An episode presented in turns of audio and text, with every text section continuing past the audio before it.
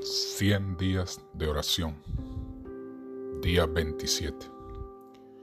Jesús es quien presenta al Padre nuestras pobres palabras. Cada oración sincera es oída en el cielo.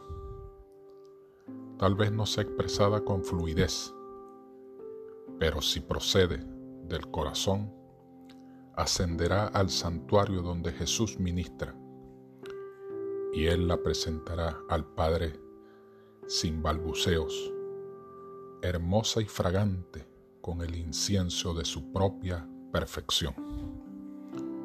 El deseado de todas las gentes, página 620.